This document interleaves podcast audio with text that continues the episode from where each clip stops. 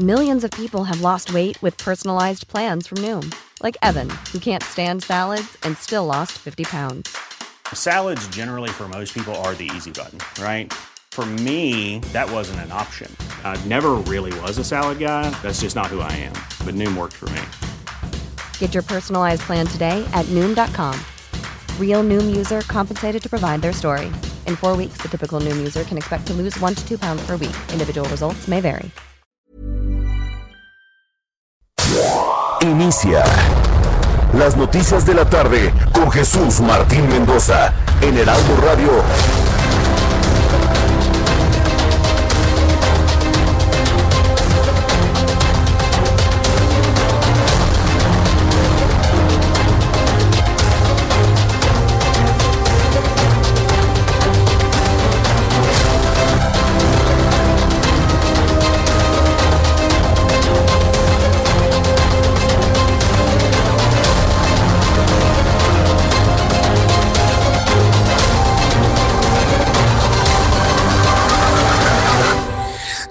La tarde en punto, hora del centro de la República Mexicana. Me da mucho gusto saludarle, bienvenido. Muy buenas tardes. Iniciamos el Heraldo Radio de esta tarde del jueves 14 de enero de 2021. Súbale el volumen a su radio que hay información muy importante que se ha generado en las últimas horas en México y en el mundo. Yo soy Jesús Martín Mendoza y le acompaño estas dos horas de información. En primer lugar, quiero que usted sepa que el gobierno de la Ciudad de México y para nuestros amigos que nos escuchan en otras partes de la República Mexicana, este esquema que le voy a informar seguramente se va a replicar en otras partes del país. Esté usted muy atento. El gobierno capitalino anunció que a través del INSABI, del Instituto Nacional para el Bienestar, la capital estableció un acuerdo con instituciones privadas de salud para que éstas den seguimiento domiciliario inicialmente a 600 personas. Ya no hay capacidad en los hospitales.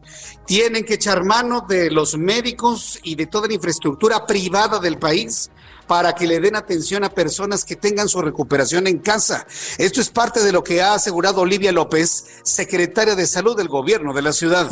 En este momento se eh, fortalece con la ampliación de un convenio de colaboración eh, que lo impulsa el INSABI y donde tenemos un apoyo importante de la iniciativa privada, se suman médicos especialistas eh, de la atención privada y tendríamos un mecanismo de captación de pacientes, una valoración, un registro de estos pacientes eh, una valoración para saber que es una persona que sí requiere una atención eh, porque tiene un cuadro moderado, un cuadro con síntomas.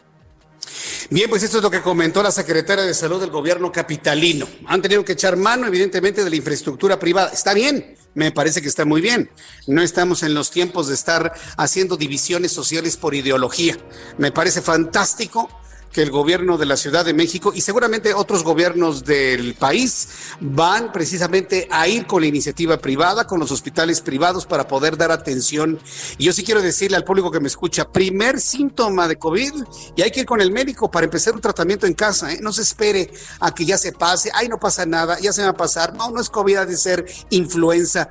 Déjese de cosas y a los señores grandes que me están escuchando, a los papás y a los abuelos, a los señores grandes, si se sienten mal, díganselo a sus hijos. No anden con la idea de que, ay, no les voy a decir nada, porque no quiero angustiarlos. Nada de eso, señores. Vamos a ser ya más proactivos y más adultos en esto. De eso le escribo precisamente en mi columna Ojos que si ven, que será publicada mañana en el Heraldo de México. Una convocatoria a ser más proactivos, a acudir en el primer día de síntomas inmediatamente con un médico para que tenga usted su tratamiento en casa y tenga más probabilidad de salir adelante de esta enfermedad. Más adelante lo platicaremos, pero por lo pronto sepa usted que ya habrá atención en casa por parte del gobierno capitalino con el apoyo de iniciativa privada. Además de este resumen de noticias, el Consejo General del Instituto Nacional Electoral, el INE, votará mañana la lista de declaraciones que el presidente de este país no puede realizar en sus conferencias de prensa durante el proceso electoral por tratarse de expresiones que podrían incurrir en delito electoral y generar inequidad en la contienda. Muy bien el INE, muy bien Lorenzo Córdoba, usted sabe que lo hemos criticado muchísimo, pero en esta ocasión él y los consejeros bastante bien. Vamos a estar muy atentos de los lineamientos que va a establecer el INE para una equidad en la contienda durante este año. Además, sobre el caso Ayotzinapa, El secretario de Relaciones Exteriores, Marcelo Ebrard, informó que Tomás Herón, director de la Agencia de Investigación Criminal, está buscando asilo en Israel, argumentando persecución en su contra. Esto fue lo que reveló el secretario de Relaciones Exteriores, Marcelo Ebrard. Está tratando de obtener asilo en Israel, esa es la estrategia jurídica que ellos tienen, argumentando que hay una persecución en su contra, etcétera. Eh, y eso hace que los procedimientos sean más largos. Pero indefectiblemente mi pronóstico es que México va a salir adelante en esta causa. A veces toma tiempo, pero eso se deriva de que así son los procesos legales. Eso fue lo que explicó Marcelo Ebrard. Ya hago una precisión. Tomás Cerón está buscando el asilo político en Irlanda. Le había dicho Israel. No, está mal, es en Irlanda. Más adelante voy a tener detalles de lo que dio a conocer hoy el eh, responsable de Relaciones Exteriores de nuestro país. Mientras tanto, la directora del sistema de transporte colectivo Metro aquí en esta capital, Florencia Serranía, anunció que el suministro eléctrico de las líneas 1, 2 y 3 del metro será restablecido el próximo domingo 17 de enero. Esto fue lo que explicó el día de hoy. Más adelante le voy a presentar precisamente lo que dijo Florencia Serranía sobre esto. Nada más le voy a decir una cosa. Eh, eh, el asunto del metro no nada más es echarle luz y ya, ¿eh? No, no, no, espéreme tantito. Y aquí sí debo decirle a la, a la directora del metro, espéreme tantito, directora, yo, yo entiendo y sabemos el esfuerzo que ha hecho usted con todo este problema, pero también hay que decir las cosas más completas. No se trata nada más de meterle luz al metro, perdóneme, pero no. Se quemó completamente el cerebro que controla que los trenes no choquen. Entonces, de eso se trata. Esto fue lo que dijo hoy Florencia Serranía. Hoy concluye la instalación al 100% de los interruptores para energizar la línea 1, 2 y 3 del metro de la Ciudad de México, lo que permitirá restablecer el suministro de electricidad para el domingo 17 de enero como lo habíamos comprometido. Asimismo, se finalizó el equipamiento que facilitará el control de los interruptores del PCC emergente. Con estos trabajos llegamos al 5% del avance. En todo momento, trabajadoras y trabajadores del metro han permanecido en, coordinación con la Comisión Federal de Electricidad, por lo que diariamente reiteraré el agradecimiento a ellos. Bien, pues es lo que ha declarado Florencia Serranía. Insisto, no es nada más de meterle luz. Así ya métanle luz y ya que funcionen los trenes. No, no existe el control central del metro, se quemó completamente. Ayer le presentaba un video, ayer por la noche, a nuestros amigos que nos siguen a través de YouTube, el video de cómo quedó todo el tablero completamente quemado, todo el área de control. Entonces, y ya lo dijo la propia Florencia Serranía, va el 5% de la restauración. 5. 5%. Entonces, esto todavía le cuelga un poquito, ¿eh? Entonces, bueno, pues le voy a tener detalles más adelante. En otro asunto, el sector restaurantero logró un acuerdo y con algunas condiciones con el gobierno capitalino. A partir del próximo lunes 18 de enero empezará la apertura condicionada. Quiero preguntar a nuestros amigos que nos escuchan en Guadalajara, usted que me escucha en Monterrey, en Tijuana, en Acapulco, en Villahermosa, en Veracruz, en Querétaro, en Hidalgo, en Morelos, en Puebla, usted que me está escuchando en estos momentos, ¿cómo le están haciendo los restauranteros? ¿Están abriendo o están cerrados o venden comida para llevar? ¿Cómo lo han resuelto sus propias cámaras locales con los gobiernos locales? Aquí fue tan fuerte el cacerolazo, fue tan fuerte el cacerolazo que finalmente el gobierno capitalino cede y permite la apertura de restaurantes siempre y cuando tengan terrazas o lugares abiertos. Los restauranteros que no tienen terrazas ya tienen acuerdos con vecinos en estacionamientos, en terrazas alternas para poner, poder poner sus mesas y dar servicio en el lugar. Interesante forma de resolver este asunto, lo platicaremos también. Y tras asegurar que las redes sociales no se pueden usar para incitar a la violencia, el, señor que trabaja en Palacio Nacional anunció que en la próxima reunión del G20 va a proponer regular las plataformas de redes sociales porque no pueden erigirse en un mecanismo homínido para censurar a las personas. ¿Ya no te gustó, López Obrador? ¿Ya no te gustaron las redes sociales? ¿Ya no son benditas? Nada más son benditas cuando te alaban y cuando te critican, entonces ahí sí quieres regularlas. No voy a ponerle el sonido de López Obrador, no le voy a torturar sus oídos. Y nos vamos a la siguiente información. La línea de tiendas Soriana lanzó un comunicado en el que informó sobre las incorporaciones del servicio de pruebas de detección rápida COVID-19. Las primeras unidades móviles están disponibles en los estacionamientos de dos tiendas en esta capital, la tienda que se encuentra en la colonia del Valle, conocida como Pilares, y la tienda que se conoce como Miscuac Soriana prevé extender el servicio de manera gradual a otras tiendas a fin de brindar mayor cobertura. Nuestros amigos de Soriana pues están haciendo este anuncio y le voy a tener los detalles más adelante aquí en el Heraldo Radio. También informo que el presidente turco Recep Tayyip Erdogan se vacunó contra el coronavirus en un hospital urbano de Ankara y lo hizo de manera pública mediante su canal personal donde escribió he sido vacunado. También compartió una fotografía del momento de la vacunación. En noticias desde los Estados Unidos, el presidente electo de ese país, Joe Biden, expondrá las líneas generales de un paquete de estímulos económicos por 1.9 billones de dólares, es decir, 1.900 millones de dólares que pondrá a consideración del Congreso e incluyen millonarios recursos adicionales para la vacunación y las pruebas de COVID-19. Las noticias en el Heraldo Radio cuando son las seis de la tarde con diez minutos. Vamos con nuestros compañeros corresponsales en todo el país y me da mucho gusto saludar a Karina García, que nos informa desde el estado de Oaxaca. Adelante, Karina, te escuchamos. ¿Qué tal, Jesús Martín? Muy buenas tardes. La regidora del municipio de Santa Cruz, Amilpa, aquí en Oaxaca, Adriana Ruiseñor Matías, fue detenida en plena sesión de Cabildo por elementos policíacos tras agredir física y verbalmente al síndico de ese ayuntamiento, Francisco Durán Rodríguez. Solo pasaron algunos minutos de inicio de la asamblea en el Palacio Municipal, ubicado a unos 20 minutos de la capital oaxaqueña, cuando la regidora de extracción morenista le aceptó una bofetada a Durán Rodríguez bajo el argumento de que éste la había agredido verbalmente. En un video que grabó la regidora aseguró que solamente se defendió ante esta serie de agresiones y es que te comento que desde el 2019 la regidora ha sufrido una serie de atentados, el último de ellos fue en diciembre pasado cuando fue baleada en su camioneta junto con su esposo. Además, el Tribunal Estatal Electoral determinó que se ejerció violencia política en contra de la regidora por parte de la presidenta municipal de ese municipio. Hasta el momento, la regidora pues se encuentra a disposición de las autoridades judiciales. Es el reporte que te tengo.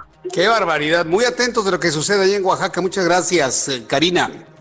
Claro que sí. Muy buenas tardes. Hasta luego, buenas tardes. Saludo a José Ignacio García, nuestro corresponsal en el estado de Hidalgo. Adelante, José Ignacio. ¿Qué tal, Jesús Martínez? Un saludo a ti y a todo el auditorio. Pues comentarte que el gobernador del estado, Omar Fayad Meneses, advirtió que iniciarán un toque de queda en el estado en caso de que no disminuyan los contagios de COVID-19 en los próximos días. Y es que el mandatario estatal señaló que en estos momentos se encuentran en la etapa más álgida de la pandemia que inició desde marzo pasado en el estado y por ello deben reducir al máximo la movilidad para reducir también los padecimientos. Según Fayad Meneses, se debe detener la propagación masiva del virus con la instalación de cercos sanitarios, las medidas de control o de lo contrario continuarán los padecimientos y por ello podrían estar en riesgo de colapsar los hospitales del sector público.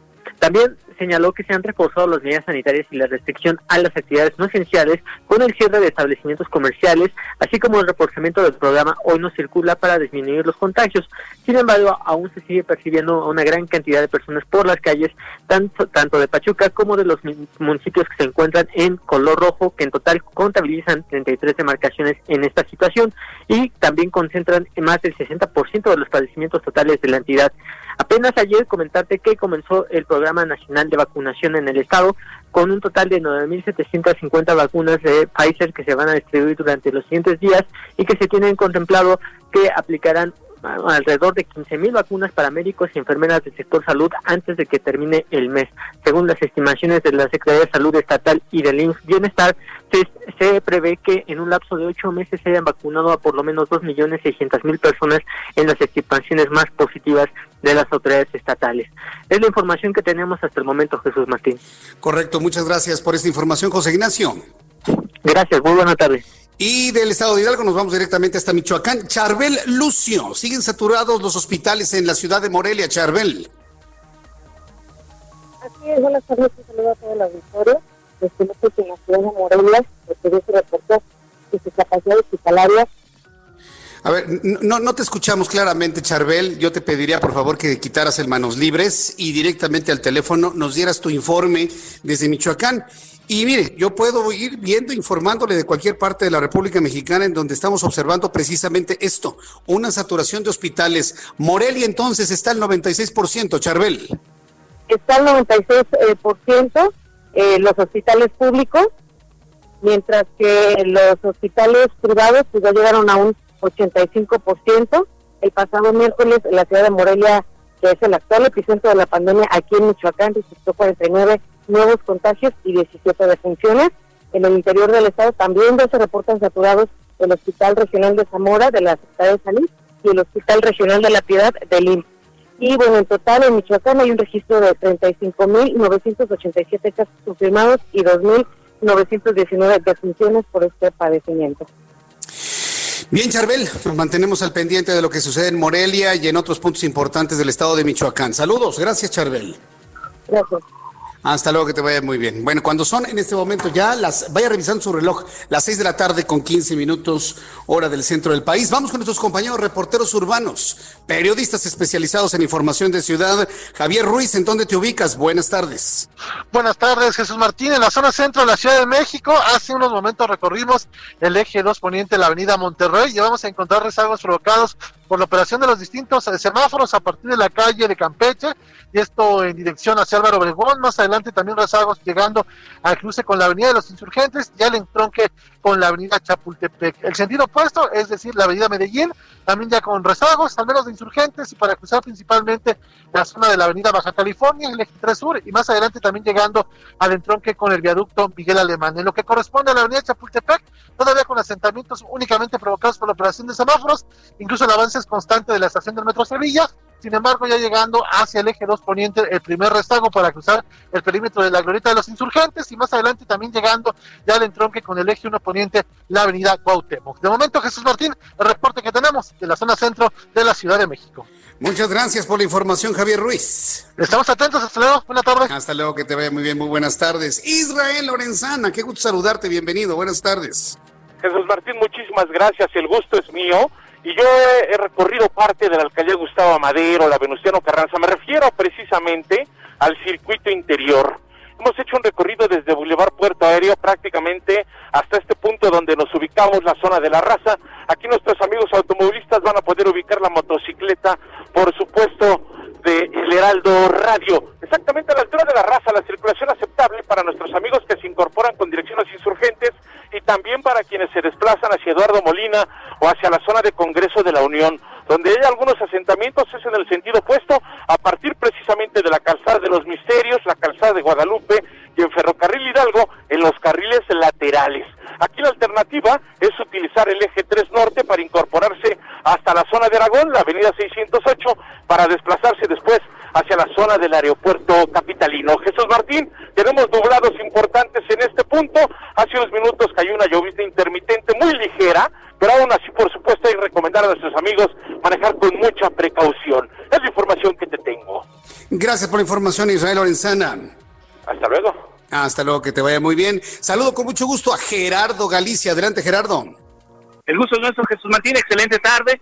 Estamos recorriendo ya la zona centro de la alcaldía de Iztapalapa, al oriente de la capital, y tenemos información para nuestros amigos que utilizan el eje 8 sur, la calzada de Iztapalapa. De momento ya van a encontrarse con algunas dificultades y dejan atrás la calzada de la Viga y se dirigen hacia la avenida Tláhuac. Este trayecto entre el eje 3 Oriente y avenida Tláhuac es bastante complicado, hay que tomarlo con mucha paciencia. Mucho tiene que ver el transporte público, genera reducción por algunos instantes a carril y medio sobre Ermita Iztapalapa. Ya superando Avenida Tláhuac, el avance mejora notablemente rumbo a la zona centro de esta alcaldía. En sentido opuesto, eh, se avanza sin mayor problema, alcanzamos velocidades cercanas a los 40, 50 kilómetros por hora. Y para nuestros amigos que van a utilizar el eje 3 Oriente, con similares condiciones, ya presenta avance lento y dejan atrás el metro escuadrón 201 se dirigen hacia el sur. En el sentido opuesto, el avance sigue siendo bastante, bastante rápido. Por lo pronto, el reporte seguimos muy pendientes. Muchas gracias por la información, Gerardo. Hasta luego. Hasta luego, que te vaya muy, bien. Ya nuestro reloj marca en este momento 6 de la tarde con 18 minutos. Como todos los días, ya sabe usted, nuestro compañero Abraham Arreola nos informa lo que sucede a manera de efemérides un día como hoy, en este caso, hoy 14 de enero en México, el mundo y la historia. Adelante, Abraham.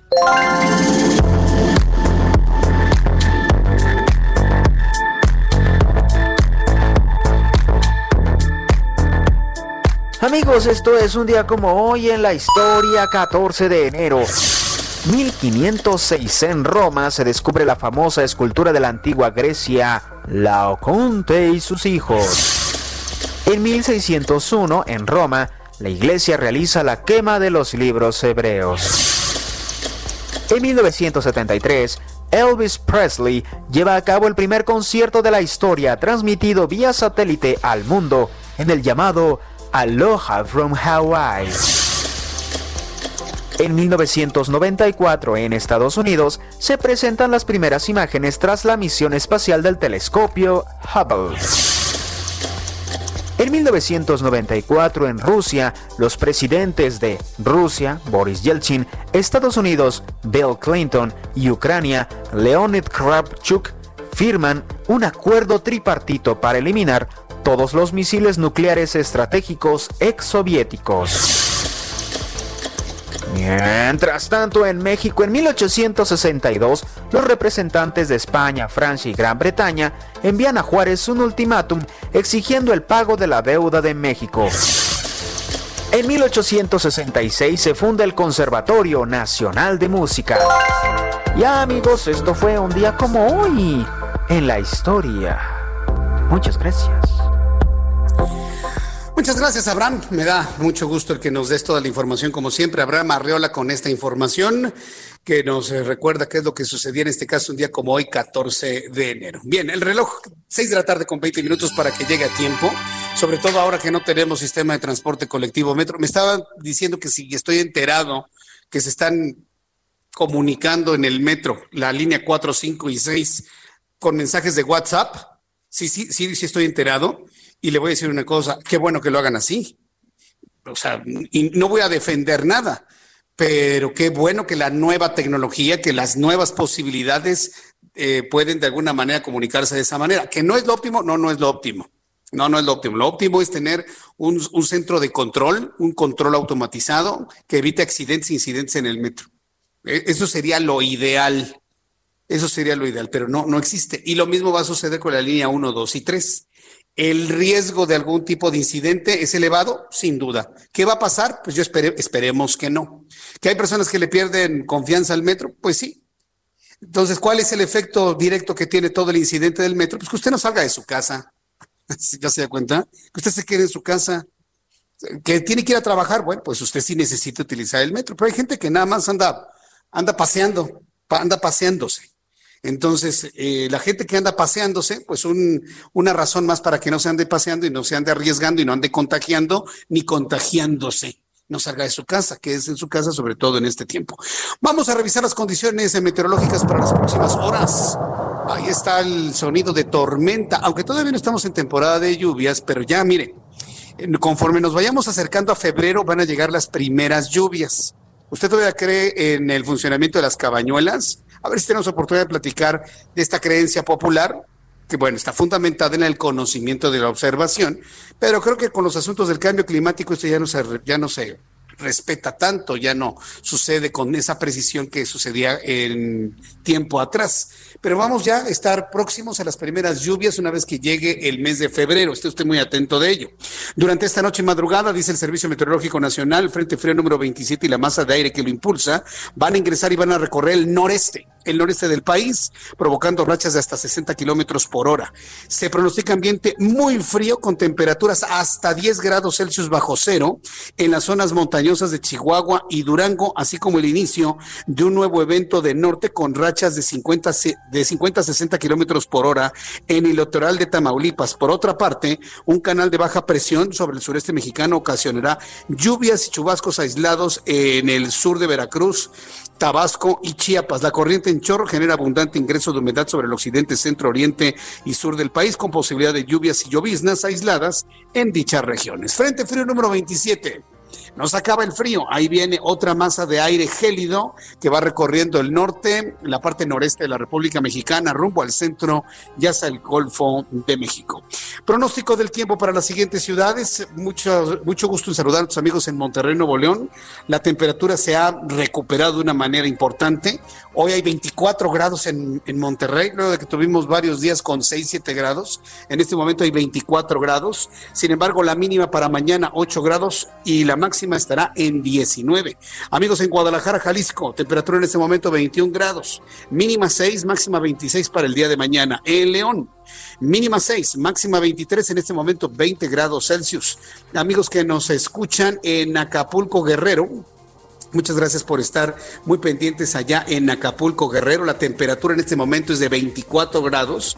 La mínima allá en Acapulco, Guerrero será de 23 y la mínima de 29. Le corrijo, en Acapulco estamos a 27 grados, están a 27 grados allá en Acapulco, máxima 29. Y aquí en la capital de la República, el termómetro en este momento 19 grados, no es tanto frío como otros días. 19 la temperatura aquí en la capital del país, temperatura mínima 8 grados y la máxima para mañana con probabilidad de lluvia 21 grados Celsius.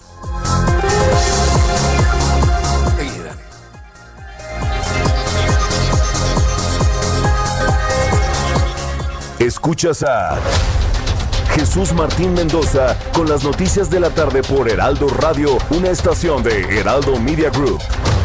Heraldo Radio, la HCL se comparte, se ve y ahora también se escucha. Heraldo Radio, la H que sí suena y ahora también se escucha. Escucha las noticias de la tarde con Jesús Martín Mendoza. Regresamos. Muy buenas tardes amigos, estamos aquí en el espacio de Jesús Martín Mendoza, gracias de verdad. Y buenas noticias. Hay, sí, claro, usted quiere rejuvenecer, a ver cuántos años tiene, nada más, dígame, 10 años menos, ¿cómo nos caerían? Muy bien, pausazo, platícanos de este tratamiento, por favor. Ay, mi Moni, esto sería una joya, ¿no? 10 años menos, lucir forever young como quinceañeras, pues esto ya se puede cumplir. Si usted marca en este momento al 800 23 mil 80023 a mil porque llegó a México el famoso tratamiento suizo antivejez, mi moni. ¿Qué, ¿Qué es esto? Esto es una potente bomba de antioxidantes que promueve un rejuvenecimiento de adentro hacia afuera. ¿Y qué va a hacer esto? Va a retroceder el proceso de envejecimiento y no solo nos vamos a ver más jóvenes, sino pues nos vamos a sentir con una energía brutal, nuestro organismo va a mejorar al 100%, todos nuestros órganos y tejidos van a funcionar al 100 y nos vamos a sentir como quinceañeras. Así que marquen en este momento al 800 mil porque si marca ahorita, mi Moni, a todos los que nos están escuchando les vamos a regalar este maravilloso tratamiento suizo antivejez.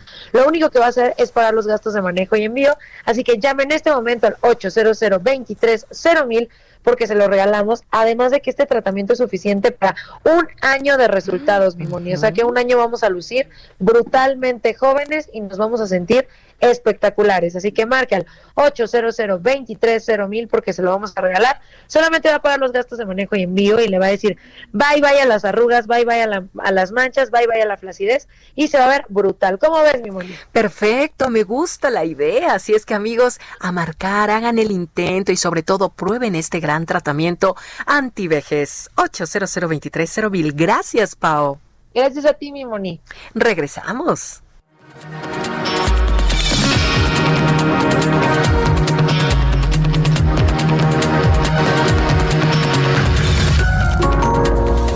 Ya son en este momento las 6 de la tarde con 32 minutos hora del centro de la República Mexicana. Gracias por estar con nosotros aquí en el Heraldo Radio. Y vamos a empezar con el tema principal del día de hoy, lo que dio a conocer hoy el gobierno de la Ciudad de México. Insisto, que es un esquema que podrían replicar gobiernos de otras partes del país, de otros gobiernos de la República Mexicana. En la línea telefónica, Oliva López, secretaria de Salud del gobierno de la Ciudad de México. Estimada doctora Oliva López, gracias por estar con nosotros. Bienvenida, muy buenas tardes. Gracias, buenas tardes Jesús, saludos a ti y a tu auditorio. Bueno, antes, antes de todo lo que quiero preguntarle, extenderle nuestro reconocimiento y nuestra solidaridad a todo lo que ha ocurrido en materia de COVID en la Ciudad de México. Sé que no ha sido una tarea sencilla, sé que son objeto de mucha crítica, pero debo reconocer que se ha hecho un trabajo enorme ante una velocidad en cuanto a la transmisión que no nos lo hubiéramos imaginado. Yo la verdad les deseo que en los planes que están implementando les vaya a ustedes bien para que nos vaya bien a nosotros. Ahora coméntenos, secretaria, cómo van las cosas en este momento y cómo va a ser la integración de, de los hospitales privados para la atención de COVID en la capital de la República. Bueno, eh, estamos, como ustedes saben, con una hospitalización intensa. El 90% es esta la ocupación que tenemos hoy. Y esto, eh, lo que hemos estado haciendo para contender con esta situación es, por supuesto, una campaña muy importante de, de comunicación de riesgo para que las personas se sigan cuidando, sigan usando cubrebocas, mantengan la sana distancia, se resguarden porque estamos en semáforo rojo y de tener algún síntoma, pues inmediatamente también avisen a sus contactos directos, se acerquen a alguno de los sitios que tenemos desplegados para atención eh, médica, para una prueba, para un tamizaje, o llamen a Locatel o manden un mensaje de texto al 51 51 5 COVID-19. Eso es una parte. La otra que hoy se eh, señalaba es que se amplía esta capacidad de atención domiciliaria que ya la teníamos desde el sector público a través de los triajes, a través de nuestras jurisdicciones sanitarias y centros de salud y kioscos y macro kioscos. Se amplía con la participación del sector privado, un convenio que el INSABI impulsa, que estará eh, firmado por el INSABI con apoyo eh, de esta institución, del Instituto de Salud para el Bienestar, y nos permite también sumar en los próximos días empezar con 600 atenciones, pacientes atendidos en domicilio, hasta llegar hasta 6.000. Esto es importante porque serían pacientes con cuadros moderados, seguramente con comorbilidades, que van a tener un seguimiento médico especializado, van a tener un apoyo si se requiere eh, con oxígeno domiciliario, van a tener también su kit de oxígeno, de perdón, de oxímetro, termómetro y medicamentos para tener un buen seguimiento médico eh, y también con esto también permitir que estas personas sigan su enfermedad en domicilio. Ah, ¿Cuál va a ser la capacidad máxima que tengan los hospitales eh, privados o la infraestructura privada para poder atender de manera domiciliaria, doctora? Hasta seis mil personas hasta seis mil. Qué, bueno que me lo aclara, ¿eh? Porque yo había leído en alguna nota por aquí 600, creo que faltó por ahí un cero. Hasta seis mil personas iniciamos, entonces. Iniciamos con 600 eh, en estos días. Ah, digamos, tratamos de iniciar ahora este fin de semana. Seguramente ya lo tendremos más estabilizado para el lunes. Empezamos con 600 y posteriormente se va incrementando. Esto también importante decirlo, no son las mismas 600 o 6000, sino que es va conforme la persona se dé de alta, ese lugar es ocupada por otra persona. Entonces, son seis mil lugares, por así decir. Correcto. Nosotros hemos insistido mucho aquí en el Heraldo Radio, en todas nuestras plataformas del Heraldo Media Group, en radio, en televisión, en prensa, en web, la importancia de una atención temprana del COVID-19. ¿Qué, va a hacer el gobierno de la Ciudad de México a través de la Secretaría de Salud para transmitir ese mensaje, esa idea, esa estrategia de eh, al primer síntoma de COVID-19 acudir con el médico y tener una atención domiciliaria, porque la gente se está esperando hasta que ya está muy grave, doctora. Sí, eh, tenemos una campaña intensa eh, que se genera desde comunicación social del gobierno de la ciudad, donde constantemente se están insistiendo en la necesidad de vigilar los síntomas, de los síntomas frente a los síntomas o sospecha de COVID, eh, que se acerquen las personas a un triaje, a un centro de salud, a una kiosco, macro kiosco, que confirmen, hemos, tenemos 200 puntos en la ciudad donde hacemos este tamizaje, eh, hacemos una prueba PCR o una prueba rápida si la persona así lo amerita, se le da tratamiento ahí, o sea, estamos permanentemente llamando a que la persona no baje la guardia. La pandemia está todavía muy presente en nuestra ciudad y además tiene datos que son eh, difíciles de identificar, lo que se ha llamado la hipoxia silenciosa. Por eso la recomendación de que se tenga un oxímetro en casa, porque muchas veces la persona no se siente mal, solo un poco somnolienta, un poco cansada, un poco adormilada y lo que tiene es una falta de oxigenación. Entonces la recomendación oxímetro en casa, tomárselo diariamente y mm. si baja de 90 es dato de alarma. Llamar pues, a Locatel. Pues e, esto que usted me está diciendo es nuevo, ¿eh? relativamente nuevo en medios de comunicación. La hipoxia silenciosa. Y yo quiero que el público que me esté escuchando le suba el volumen a su radio de una condición que muchos están dejando pasar.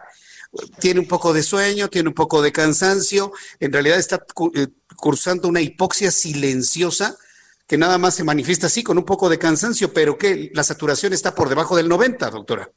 Así es.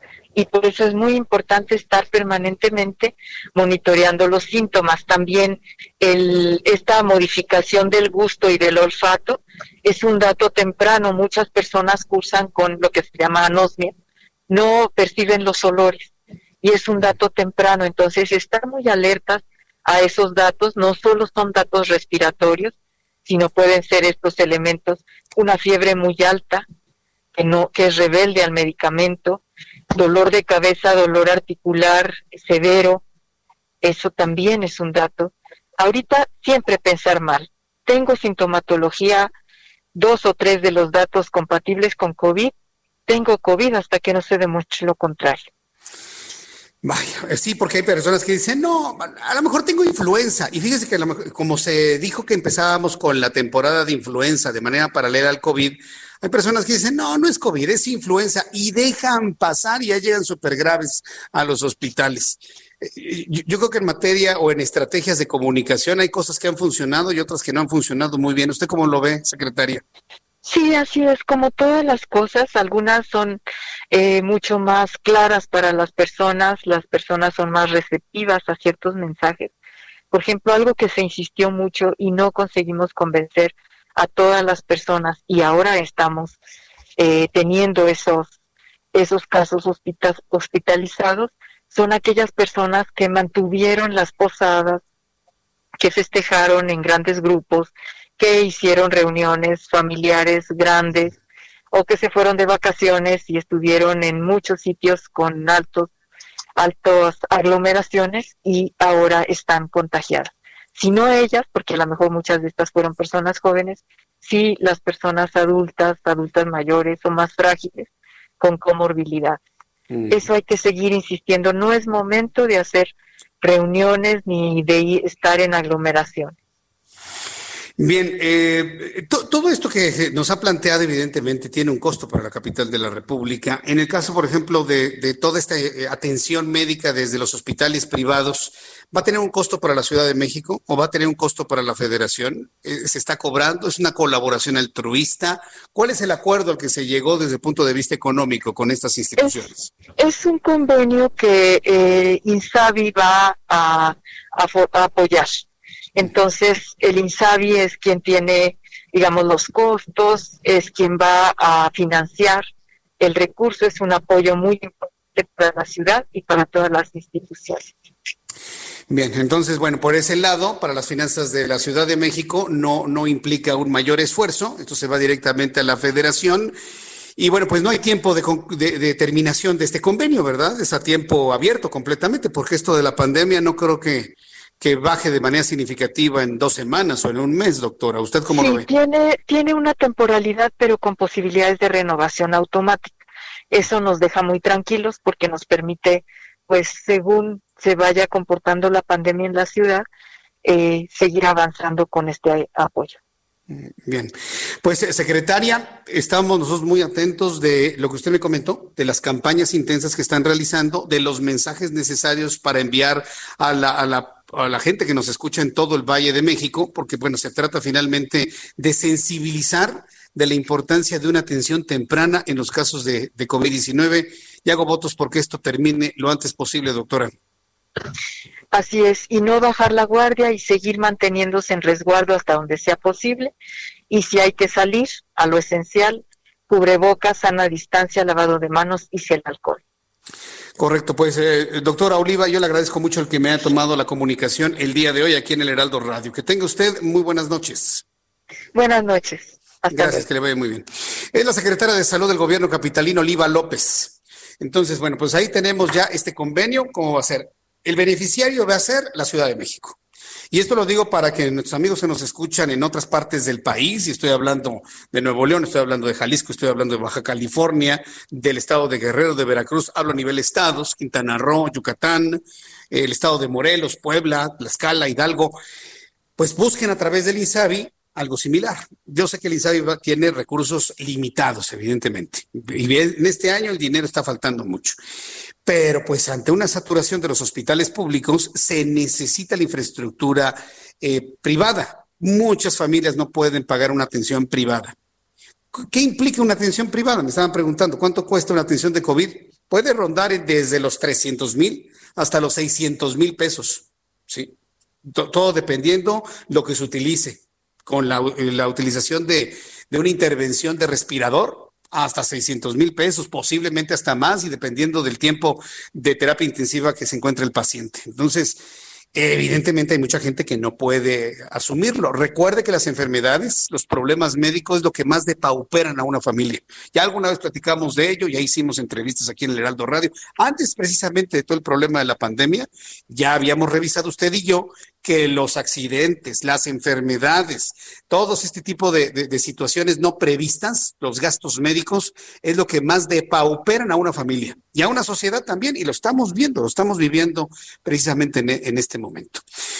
Bien, pues ya son en este momento las seis de la tarde con 44 minutos hora del centro de la República Mexicana. Eh, vamos con nuestro compañero Carlos Navarro, nuestro compañero Carlos Navarro del Heraldo Media Group, quien nos informa que la jefa de gobierno dice que están buscando actividades seguras y esto a propósito del acuerdo al que llegó con los restauranteros en esta ciudad. Insisto, un asunto que va a empezar aquí y que se va a extender seguramente a toda la República Mexicana. Adelante, Carlos. Buenas tardes, Jesús Martín. Te saludo con gusto a ti y al auditorio bien ante una eventual reapertura de los restaurantes para brindar servicio a comensales en la Ciudad de México. La jefa de gobierno Claudia Sheinbaum insistió que buscan actividades seguras basadas en un sustento técnico, por lo que ya trazan un esquema en la reapertura. En conferencia de prensa dio los detalles de esta situación. Escuchemos.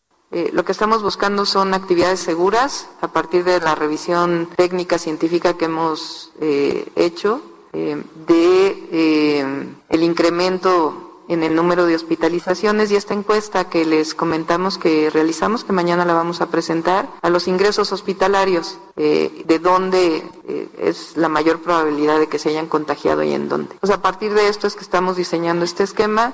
Como lo he dicho en otras ocasiones, no somos, no hay una rivalidad entre quien las actividades sectoriales que hoy se encuentran cerradas, las actividades económicas y el gobierno. Al contrario, lo que estamos es buscando eh, la mejor forma de apertura de algunas actividades económicas de manera segura Mañana en conferencia de prensa a las 11 de la mañana se darán a conocer los detalles y horarios de reapertura de la industria restaurantera de la Ciudad de México, contemplada a partir del 18 de enero. Recordemos que la mesa de negociación con el gobierno capitalino se había contemplado un horario de servicio hasta las 16 horas sin venta de alcohol y después servicio para llevar. Sin embargo, los dirigentes de la industria restaurantera, eh, restaurantera entre ellas la Canirac, hicieron una contrapropuesta. Esta consistía que hasta las 18 horas y la condición de apertura fuera en dos fases.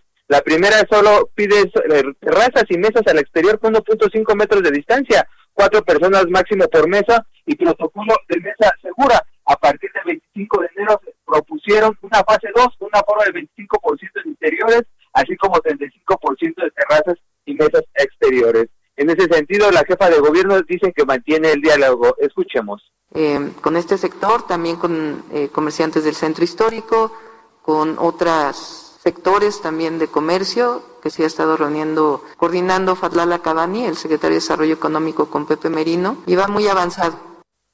Después de la puja entre el gobierno de la Ciudad de México y el sector restaurantero, será mañana que den a conocer los detalles de esta eventual reapertura. Jesús Martín, la información que te tengo. Muchas gracias por la información, Carlos Navarro. Hasta luego, buenas tardes. Hasta luego, muy buenas tardes. Bueno, pues ahí está el acuerdo que se alcanzó yo la verdad escuché a la jefa de gobierno tranquila, satisfecha inclusive, preocupada estaba evidentemente el tener que cerrar la actividad económica, pero creo que se llega a un buen acuerdo. Ahora lo que tenemos que hacer, primero los empresarios de la industria de la restauración, lo que tienen que hacer es eh, respetar completamente los acuerdos alcanzados, en primer lugar. Y en segundo lugar, los comensales, tenemos también que respetar lo que nos implique un restaurante que se encuentre lleno al 30% y no estar exigiendo sentarme aquí, sentarme allá y demás, no ponerse como influyentes. Y de esa manera, bueno, pues vamos a poder mantener una actividad económica en este sector lo suficientemente sana, lo suficientemente adecuada para evitar contagios, para evitar problemas y de esta manera, pues esperar que que lo, económico no se derrumbe tanto en este año. Los cacerolazos funcionaron, oiga usted. Yo vi a los restauranteros, chefs, de, primerísima línea, ¿eh? No, no, no, no, no crea que, que se trató de, de, de, fondita, restaurante. No, no, no, grandes, todos se unieron, ¿eh? Igual la fondita de la esquina, igual el taquero de la esquina, igual el que vende tamales, igual la chef o el chef de primera línea Todos se unieron con sus cazuelas y a cacerolazos. A eso parece que se está yendo este país, a tener también cacerolazos para ser escuchados. Y bueno, finalmente a este acuerdo se llegó. Bien, pues la verdad que bueno, felicidades. Ahora a trabajar, señores, ahora a trabajar con todo el control y con todo el cuidado necesario. Bien, hay un asunto que quiero compartirle cuando el reloj marca las seis de la tarde con 49 minutos. Eh, me escribió hace algunos días Vane López Araiza. Le quiero enviar un caluroso saludo a Vanessa López Araiza. Eh, porque ella, como seguramente muchas personas, o bueno, los papás de estas personas han tenido estos problemas de que no recibieron el día 4, no recibieron el día 4 de enero su depósito para adultos mayores. Como usted lo recuerda y como usted lo sabe, si usted me sigue desde muchos años, si hay un programa que del señor López Obrador le reconozco, es el de los adultos mayores. Tan bueno surgió que hasta otros gobiernos le replicaron el programa. De ahí en fuera todo lo demás es populismo puro, ¿eh? Populismo puro. Pero el de los adultos mayores me parece que es de los más justos y le voy a decir por qué. Porque las personas adultas mayores, todo, a ver, vea usted a sus papás, vea usted a sus abuelos. ¿Qué es lo que hicieron a lo largo de sus vidas? A ver, hijos, nietos que me están escuchando, ¿qué hicieron? Entregaron la vida por ustedes, se quitaron el pan de la boca para los hijos no pensaron en su futuro, no pensaron en su vejez, llegan a los años en donde ya no pueden trabajar sin un centavo en la bolsa. Trabajaron para sus familias, trabajaron para el país, para quedarse en una pobreza injustísima ya en los últimos años de su, de su vida. Por eso, cuando llega esta idea de la pensión para adultos mayores, a mí me pareció muy buena, a mí me pareció muy justa. Y sobre todo porque alguna vez, alguna vez se lo platiqué, yo formado en una, en una fila para pagar en una tienda de autoservicio, vi como un señor mayor lleva, pagó con su, con su tarjeta de adultos mayores con un orgullo, la puso enfrente, llevando fruta, llevando comida y se llevaba hasta unas pantuflas para él. Estaba muy contento el señor. Yo me acuerdo mucho de eso.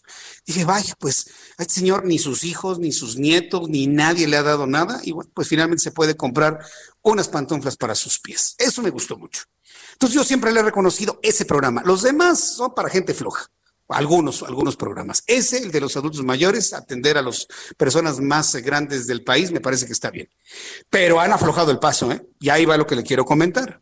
Varias personas, además de Vane, que es nuestra radio escucha, nos están diciendo que no les depositaron el 4 de enero. No les depositaron el 4 de enero. No les depositaron y que, bueno, pues ya fueron al banco y ya les dijeron que mañana 15 se deposita. Bueno, eh, dos asuntos. Uno, eso es no cumplir la palabra, ¿eh? En segundo lugar, entiendo que hay problemas para poder fondear este programa y era lo que se veía desde entonces, ¿eh? Estos programas llegaron para quedarse y son programas a fondo perdido. Es regalo de dinero, hay que decirlo como es. Y la gente que recibe ese dinero debe ser consciente que ese dinero es a fondo perdido, que no son fondos revolventes, que no son fondos productivos. Pero bueno, pensemos en la justicia de ese dinero. Pero además, debe usted tomar en cuenta que si ese dinero no llega a tiempo, meten en un grave problema a la gente que ya lo espera. Entonces, si quiero decir al gobierno federal que si se comprometieron a atender a los adultos mayores, ahora lo tienen que hacer a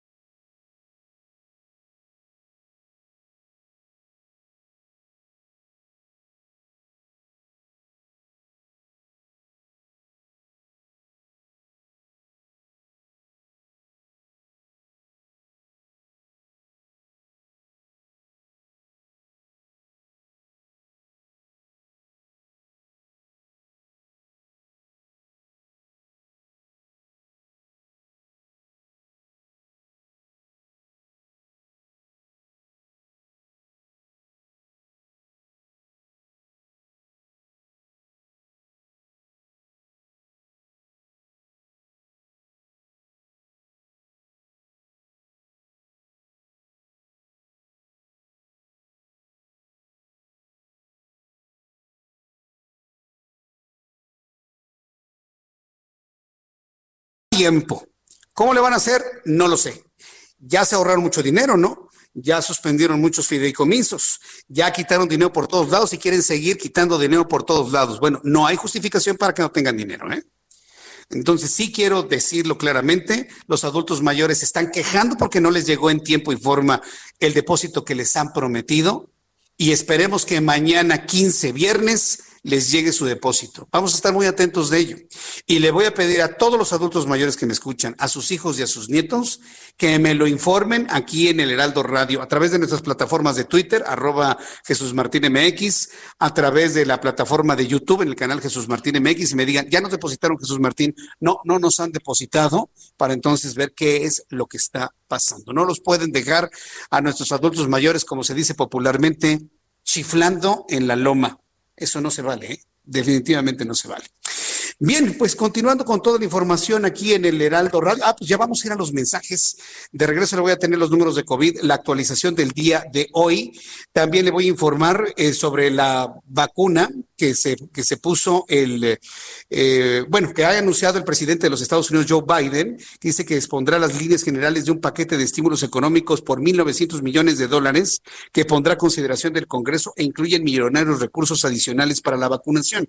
También hablaremos de que ya finalmente fue aprobado el juicio político contra Donald Trump. Y ya me tocó ver a través de las redes sociales, de manera concreta de nuestra amiga Lila Abed, a ver si tenemos la oportunidad de platicar con ella mañana, con Lila Abed. Eh, eh, están haciendo hasta apuestas de si lo destituyen vía juicio político a Donald Trump, sí o no. ¿Usted qué cree? Yo sinceramente no creo que lo destituyan. Va a llegar Donald Trump al 20 de enero, no se va a presentar en el Congreso estadounidense y Biden empezará su periodo, pero no lo van a destituir. Yo estoy seguro que no lo van a destituir y es más, no va a pisar la cárcel ni nada. Y va a quedar habilitado para ser candidato republicano o independiente, ¿sí? Para el año 2024. No tengo la menor duda. Después de los anuncios, le voy a platicar lo que dio a conocer Zoé Robledo, quien es el director general del Instituto Mexicano del Seguro Social, sobre el convenio con el INSABI. También informaré lo que Monreal denunció sobre la existencia de grupos que están politizando la vacunación. Ay, pues el presidente es el primero, Ricardo Monreal. Voy a los anuncios y regreso enseguida con un resumen de noticias, actualización de números de COVID, nuestros compañeros reporteros, después de los mensajes. Escuchas a Jesús Martín Mendoza con las noticias de la tarde por Heraldo Radio, una estación de Heraldo Media Group. Heraldo Radio, la H que sí suena y ahora también se escucha. Escucha las noticias de la tarde con Jesús Martín Mendoza. Regresamos.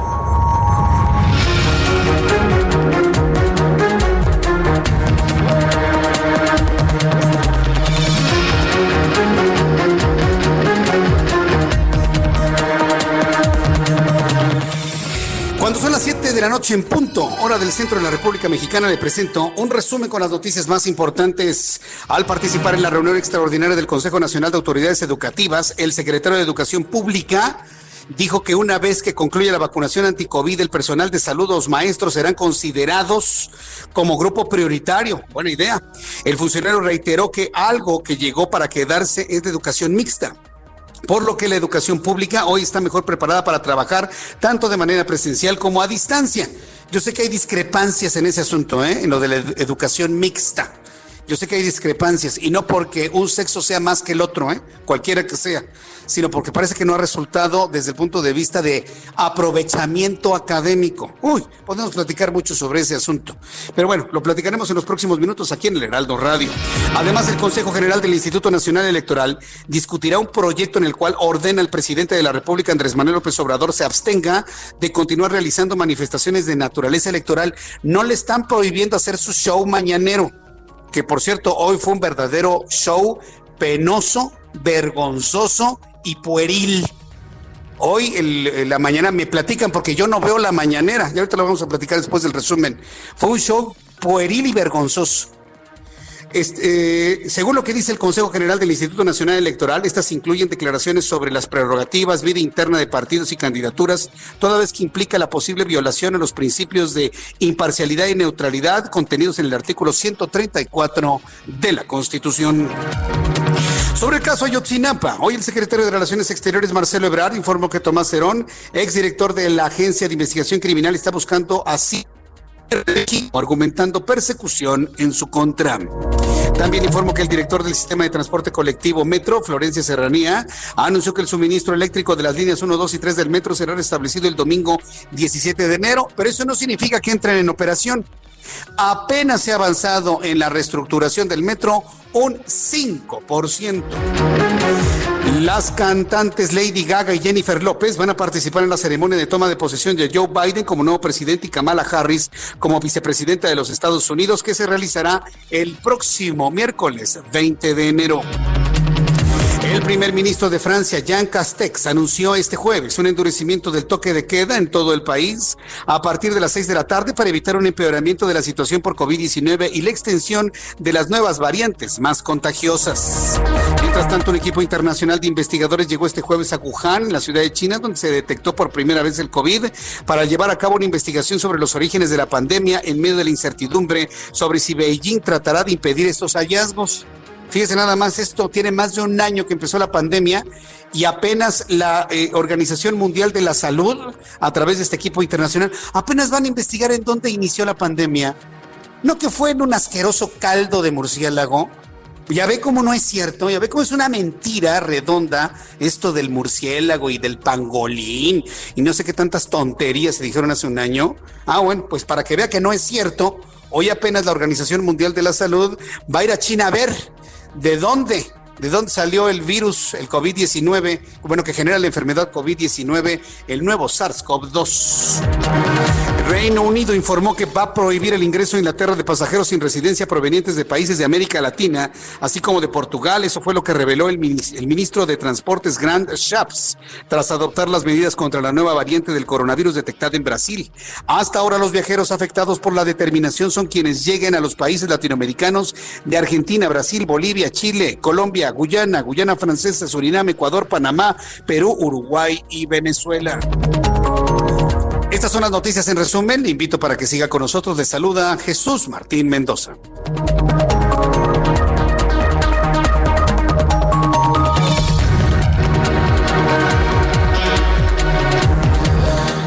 Este momento continuamos con información cuando son las 7 con 3, las 19 horas con 3 minutos, hora del, con 4 minutos ya acaba de cambiar el reloj, las 7 con 4 tiempo del centro de México. Escucha usted el Heraldo Radio.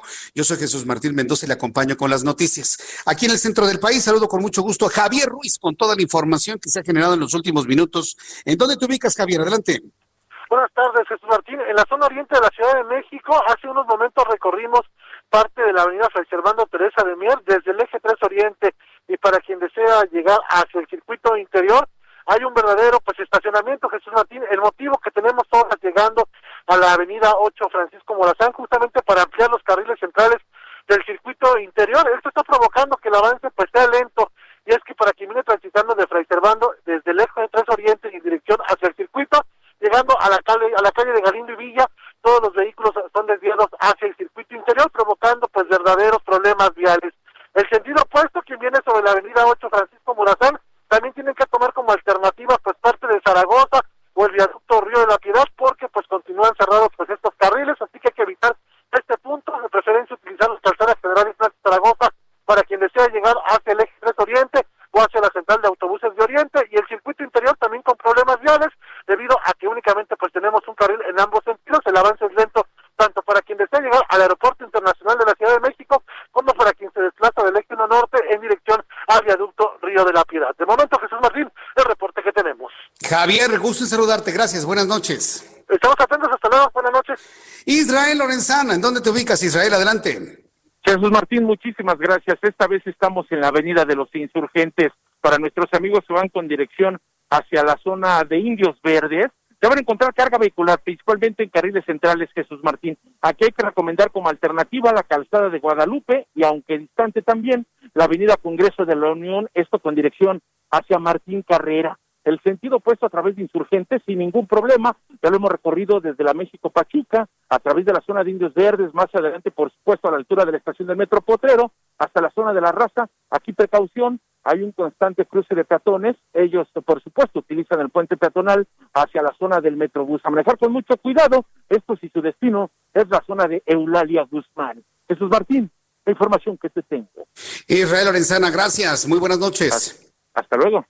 Gerardo Galicia, gusto en saludarte. Bienvenido. Muy buenas noches. El gusto nuestro, Jesús Martín. Excelente noche. Y tenemos información para nuestros amigos que van a utilizar el eje 7 sur. De momento, hemos encontrado un avance realmente rápido. Si dejan atrás tendrán que con el circuito bicentenario en su tramo Río Churubusco hacia la zona de la calzada de Tlalpan. Te van a encontrar con un avance verdaderamente rápido. Se puede alcanzar la velocidad máxima de 50 kilómetros por hora. Por supuesto, no hay que abusar del acelerador, pero en contraste, si van a utilizar el eje 6, esta arteria ya comienza a saturarse, hay dificultades llegando a su cruce con el eje 1 Oriente, la avenida Andrés Molina Enríquez, también llegando a la calzada de la Viga, son de los puntos más conflictivos, habrá que manejar con paciencia en ellos y ya superándolos el desplazamiento mejora si se dirigen al circuito bicentenario. Y por lo pronto, Jesús Martín, el reporte. Muchas gracias, Israel. Eh, perdón, Gerardo Galicia. Muchas gracias, Gerardo. que tengas buenas noches. Hasta luego, abrazo. Hasta, luego, fuerte abrazo mi compañero Gerardo Galicia, siempre muy atento de lo que ocurre en el país. Amigos de Monterrey, Nuevo León, qué gusto me da saludarlos, bienvenidos. Gracias por estar con nosotros. Para los amigos que nos están escuchando en la ciudad de Monterrey, quiero decirles que la avenida José Leuterio González, que va de norte a sur, sur-norte, tiene buen tránsito de circulación en este momento. Sin embargo, no así esta avenida que, se llama Avenida Paseo de los Leones, que se encuentra al poniente de la ciudad y que se encuentra en la zona Cumbres, eh, primer sector Está completamente detenido los carriles centrales para quienes van de oriente a poniente. Tenga usted mucho cuidado y mucha precaución. En la zona de Mitra Centro, exactamente en esta avenida que se llama Simón Bolívar, tenemos un accidente en la rotonda del Monumento a Yo América. Amigos que nos escuchan allá en Monterrey, Nuevo León, mucho cuidado, sobre todo porque hay mucho tránsito en este, en este lugar. Y también para quienes nos están escuchando y van transitando por esta avenida que se llama Doctor San Sepúlveda, Doctor San Sepúlveda, tenemos un accidente vehicular en todo este entrincado vehicular, en todo este gran distribuidor vial que une varias avenidas al sur de la ciudad de Monterrey, donde se cruza la avenida Constitución, precisamente esta avenida San Sepúlveda y otras más. Por favor, maneje con mucha precaución y aquí le voy a mantener informado para usted que nos escuche en el 90.1 de frecuencia modulada en la ciudad de Monterrey, Nuevo León. Bien, en las noticias del día de hoy ya le adelantaba que Zoé Robledo, quien es el eh, director del Instituto Mexicano del Seguro Social, Destacó el convenio de colaboración con el INSABI, destacando los módulos de atención respiratoria del Seguro Social, donde a cualquier persona, derechohabiente o no, le pueden realizar pruebas rápidas de COVID-19. De esta manera lo anunció el director del Seguro Social. Eh, instalamos en esta primera etapa 26 unidades de medicina familiar, en unidades de medicina familiar, perdón, y en hospitales de segundo nivel del Seguro Social que están operando 24 horas al día y los siete días de la semana. Al final les diré la ubicación de, estos. También estamos planteando un crecimiento a ocho unidades eh, más. Y algo muy importante, es una estrategia que nació en la ciudad y que estamos replicando en otras ciudades y, en otros estados del país. En la zona metropolitana eh, del Valle de México es muy importante porque muchos pacientes que llegan a la ciudad buscando atención vienen muchas veces del Estado de México o de Hidalgo, a veces de Puebla o incluso de algunos estados más lejanos. Entonces esto lo tenemos que hacer también allá. Esto fue lo que comentó el propio director del Seguro Social. Bueno, pues evidentemente están viendo momentos verdaderamente complejos, ¿eh? sobre todo esto. Están viendo momentos verdaderamente complicados eh, en cuanto a la saturación de los hospitales. Entonces, eh, por favor, no saturemos más los hospitales. Si usted tiene la, pues, la mala fortuna de, de contagiarse de COVID-19 por la razón que sea, porque estuvo en el transporte público, porque en su trabajo lo contagiaron, porque saludó a una persona que tosió, por la razón que usted sea. Al primer síntoma, de verdad, vaya con su médico para que le recete los medicamentos que le pueden ayudar a contener la replicación rápida de este virus. Si los hay, si hay tratamientos que tempranamente ayudan a mantener una eh, un, tránsito y una recuperación más benigna dentro de casa. Ya hoy, precisamente, la doctora Oliva López, quien es la secretaria de Salud, habló de un síntoma y, vuelvo a subrayarlo, y yo quiero pedir a mis colegas, tanto del Heraldo Radio como de otros medios, porque en este punto no tenemos que andarnos compitiendo nada, pedir a los colegas de otros medios que me están monitoreando que hablen de ese asunto, que hablen de la hipoxia silenciosa. La gente se está asfixiando, tiene el COVID, no tiene síntomas, se siente más o menos bien, con algo de cansancio, algo de somnolencia, pero en realidad está saturando al 89 al 90, al 88. Lo normal es estar en 97, 98, 99. Lo normal, aceptable entre 94 y 97, pero abajo de 94, 93, todo depende del criterio del médico en función de su estado de salud, ya es una alerta. Hipoxia silenciosa, ojo con eso y están recomendando que todas las familias tengan un oxímetro y que se estén eh, revisando la oxigenación de manera regular. Los niños deben tener entre 97 y 99, los adultos entre 96, 98, 99. Insisto, todo depende del estado de salud de las personas y también la condición física. Hay un, hubo un cantante, el, promotor del hip hop mexicano, Alex eh, Malverde, que falleció. Estaba revisando la información sobre Alex Malverde y él decía que cuando le hicieron la tomografía en sus pulmones, encontraron que sus pulmones eran más chicos. ¿Por qué eran más chicos? Mire, es una condición genética. Tal vez no hizo ejercicio durante su vida, era un hombre obeso, por supuesto, tal vez no hizo ejercicio y no hizo los ejercicios suficientes para tener unos pulmones más fuertes, como normalmente quienes hacemos eh, deporte aeróbico los tenemos. Pero él se reportó con pulmones chicos. Bueno, esa fue una condición, dicen los médicos, que agravó su situación y que finalmente falleció el día de ayer. Entonces, entre usted sabe qué condición pulmonar tiene, estése checando su oxigenación, cómprese un oxímetro. Los venden en las farmacias usan dos pilitas triple A, se lo ponen en el dedo y después de 20, 25 segundos de tenerlo, le da la lectura adecuada y correcta, me han dicho nuestros médicos. Entonces hágalo, cómprelo, le cuesta mil pesos el aparatito, costaban 200, 300 pesos hace un tiempo, ahorita andan sobre mil, mil cien pesos cada oxímetro, vale la pena comprarlo, pero tampoco se obsesione ¿eh? de estarse midiendo cada cinco minutos la oxigenación, con que lo haga unas dos o tres veces al día, más que suficiente y estar completamente tranquilo. Si está en una situación de riesgo, tiene usted que tener un monitoreo más regular de su situación de oxigenación en el cuerpo. Vamos con nuestra compañera Ingrid Montejano, que por cierto ha estado muy pendiente, muy atenta de toda la protesta de los restauranteros, que por cierto hoy tuvo una luz verde. Ingrid Montejano, te escuchamos. Muy buenas noches.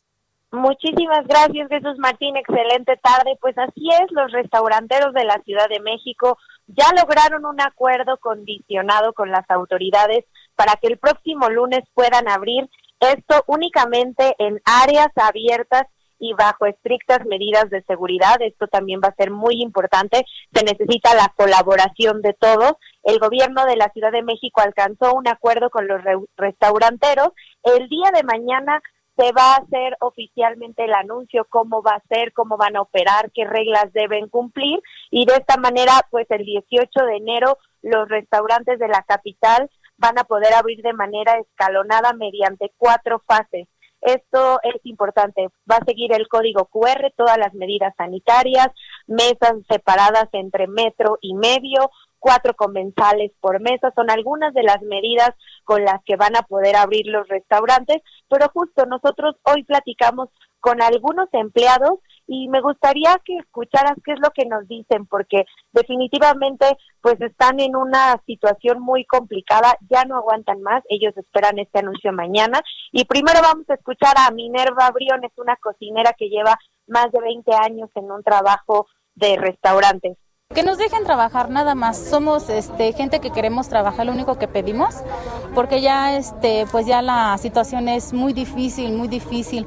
Depende pues tenemos familia, somos madres solteras, somos jefes de familia y la verdad pues ya no hay ahorros, ya no hay nada. Si no hay para los dueños que pertenecemos a una empresa que ellos tienen su negocio menos nosotros.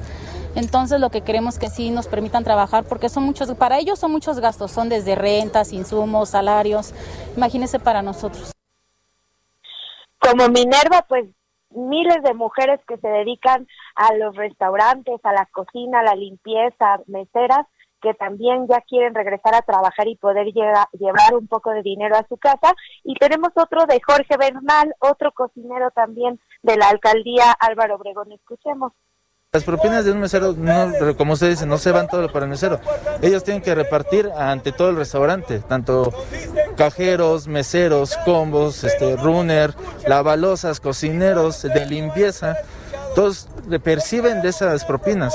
Entonces, en el momento que no va un cliente, pues los demás este, empleados tampoco perciben la misma cantidad. Pues Jesús Martín, ahora nos toca a nosotros o a todos los clientes que planeen asistir, pues apoyarlos, cumplir con las medidas sanitarias, eh, apoyarlos con las propinas. Ahora entendemos, creo que también cómo funciona todo esto del reparto de puntos, de dinero, porque a veces la gente no entiende y cree que los 100 pesos que dejan es para el mesero y no, a lo mejor le tocan 50, 10 para la cocina, 10 para la barra, 10 para limpieza. Entonces, pues hagamos conciencia con este gremio que se ha visto tan afectado en esta pandemia y pues seamos mejores seres humanos, mejores ciudadanos y que esta pandemia nos enseñe eh, apoyarnos como mexicanos, como siempre lo hemos hecho. Muy bien, Ingrid, pues muchas gracias por la información. Excelente tarde, muchísimas Excelente tarde y muy atentos de todo lo que nos informen nuestros amigos restauranteros. Fuerte abrazo, Ingrid, gracias. Hasta mañana, gracias. Hasta mañana, que te vea muy bien. Ingrid Montejano, reportera del Heraldo Media Group, muy atenta de esta información. Bueno, pues ya en este momento el reloj marca las 7 eh, de la noche con 17 minutos, hora del centro de la República Mexicana. Me da mucho gusto saludar a don Felipe de la Cruz, vocero de las familias de los 43 eh, muchachos desaparecidos en Ayotzinapa. Don Felipe de la Cruz, me da gusto saludarlo. Bienvenido. Gracias por tomar la llamada telefónica del Heraldo Radio. Igualmente, buenas noches y muchas gracias por el espacio que nos sigue brindando. Coméntenos cómo resultó el encuentro con el presidente de la República. ¿Les eh, informaron algún tipo de avance sustancial? No, mira, para nosotros precisamente ese fue uno de los reclamos que hicimos eh, en la reunión de ayer, de que son pues ya seis años, tres meses que han transcurrido, cuatro en el gobierno anterior y dos con el que hoy tenemos. Y entonces pero pues vemos que la voluntad ahí está, la exigencia es de que haya más resultados, hay varios detenidos, pero no se ha podido romper el pacto de silencio que tienen los involucrados en este crimen. Sí, sí, yo, lo que veo es que están muy enfrascados en buscar a Tomás Herón, que hizo una mala investigación, vamos a pensar que hizo una mala investigación, pero que finalmente él no fue el que desapareció a los muchachos. Aquí, aquí el asunto es que no se ha podido avanzar en saber quién fue el responsable de, ese, de esa desaparición. Ya no se habla de los Abarca, ya no se habla de quién fue el gobernador en Guerrero, no se habla de los grupos de narcotráfico de la zona, nada de eso, don Felipe Cruz. ¿Eso le reclamaron al actual presidente del país? Bueno, el reclamo fue de manera general la falta de resultados concretos. Pues sí. Nos mencionaba el, el fiscal encargado de que pues hay detenidos como lo es el capitán Crespo, que uno de los principales personajes del ejército mexicano, coludido precisamente con Guerreros Unidos. Está la detención del Ministerio Público Federal que autorizó pues todo el expediente que Tomás Herón de Lucio, aunque él no los haya desaparecido, pero bueno, era responsable de la investigación y nos condenó a vivir tanto tiempo sin saber de ellos pues se ha detenido también. El problema es de que en las declaraciones o no quieren decir eh, pues todo lo relacionado a la desaparición de los jóvenes. Por eso decimos que el pacto de silencio pues, pues sigue ahí no se puede romper. A mí la, parte que me preocupa es que les quieran, voy a usar el dicho mexicano, ¿eh? don Felipe, y discúlpeme usted, les quieren dar a tole con el dedo, ¿eh? Con la detención de Tomás Herón. Sí, es una persona que tiene mucho que responder, pero ustedes lo que necesitan saber es quién fue el responsable y dónde están los restos de sus hijos o dónde se encuentran ellos en este momento. Y en eso no han avanzado absolutamente nada. Y me preocupa que les den ahí cualquier resultado para que ustedes estén ya tranquilos. Yo creo que ustedes no deberían permitir eso, don Felipe. Pues no lo hemos permitido precisamente, no estamos tranquilos y se lo hicimos saber ayer pues al presidente, al fiscal, al fiscal general, al mismo secretario de la Defensa, la exigencia fue muy dura sobre la información que hasta hoy ha brindado. Eh, se le exigió que pronto, porque el, grupo de expertos independientes está pidiendo que la información que le brinda la Sedena pues sea de, completa totalmente. Va a haber una reunión entre la Sedena y los expertos y posteriormente con el fiscal general para ir ya coordinando los trabajos sobre la información que, que la CEDENA aporte al grupo de expertos. Y bueno, nosotros seguimos en la sintonía de la exigencia, no nos importa el gobierno que esté, es nuestro derecho saber la verdad y se lo hicimos saber ayer precisamente en la reunión al presidente de la República. ¿Cuál fue el compromiso para el siguiente paso? Es decir, ¿cuándo se van a volver a reunir? ¿Qué les prometieron entregar en la próxima reunión? ¿Qué hay de ello, don Felipe? Bueno, eh, precisamente la próxima reunión quedó en los primeros días de marzo, porque, bueno, se tiene que hacer un trabajo, tienen que venir los expertos a hacer eh, la recopilación de la información pues no se comprometieron o no prometieron nada, simplemente se comprometieron a seguir investigando, buscando a los responsables y que pronto tengamos verdad en este caso, porque creo que se ha vuelto prioridad para el gobierno de México también, pues encontrar mejores resultados. Pues bien, don Felipe, pues yo le agradezco mucho que me haya tomado la llamada telefónica, como lo hemos hecho durante todos estos meses, todos estos años, pues seguimos muy pendientes de lo que sucede en cuanto a la investigación de la desaparición de los jóvenes y cualquier novedad, pues estamos aquí para, para comunicarlo al público que escucha el Heraldo Radio. Muchas gracias por este tiempo, don Felipe. Gracias a usted por el espacio, de verdad. Que le vaya muy bien, gracias, hasta pronto. Es Felipe de la Cruz, vocero de las familias de los 43 jóvenes desaparecidos de Ayotzinapa.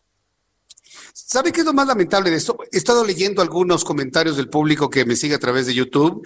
Muchos lo bajan de teatro, de faramaya, de no sé qué. Pero ¿sabe qué? Eh, Felipe de la Cruz es uno de los papás cuyos hijos desaparecieron. Yo, creo que ningún papá, ninguna mamá, por la razón que sea, aunque los hijos sean violentos, va a estar muy tranquilo de no saber ni siquiera dónde quedó el cuerpo de un hijo. Sí. A ver, si, lo vemos desde este punto de vista, independientemente de que estos muchachos estaban en una normal que se rentaba para, para golpeteo político, porque esa es la verdad, finalmente ahí, ahí estaban y todos lo sabían, ¿sí? independientemente de eso, pues qué dolor debe causar el que al hijo lo desaparezca y ni siquiera el cuerpo sepa dónde está. Pero lo peor de todo es que ni siquiera se sepa qué pasó, porque todo el mundo se está ocultando porque todo el mundo se está protegiendo. Inclusive en el gobierno que prometió que eso ya no iba a ocurrir, sigue ocurriendo. Es, una cosa verdaderamente de engaño, ¿no? Es, es inaudito. Entonces, lo que no debemos permitir que ocurra es que nos den, les den a los papás y nos den a toda la sociedad a tole con el dedo, que para eso es experto este gobierno, ¿eh? de estar dando a tole con el dedo, estar moviendo el dedo en la boca de la gente. Ah, ya detuvimos a Tomás Cerón, ya se resolvió el asunto de Ayotzinapa. No es cierto, señores. Este fue un mal funcionario a decir de lo que hicieron, pero quien hizo el crimen ni siquiera lo mencionan. ¿Por qué? Es lo que dice Felipe de la Cruz. Hay un pacto de silencio y lo denuncia aquí en el Heraldo Radio. Vamos a ir a los anuncios, regreso enseguida con más noticias aquí en el Heraldo. Me están preguntando qué opino de lo ocurrido en la conferencia matutina. Mire, yo estoy muy reacio en darle espacio al presidente y su show de la mañana. Pero bueno, haremos algún comentario de lo ocurrido el día de hoy y le invito para que me escriba a través de mi cuenta de Twitter, arroba Jesús Martín MX, y a través de nuestro canal de YouTube, Jesús Martín MX. Escuchas a Jesús Martín Mendoza con las noticias de la tarde por Heraldo Radio, una estación de Heraldo Media Group. Heraldo Radio, la H que sí suena y ahora también se escucha. Heraldo Radio. Escucha las noticias de la tarde con Jesús Martín Mendoza. Regresamos.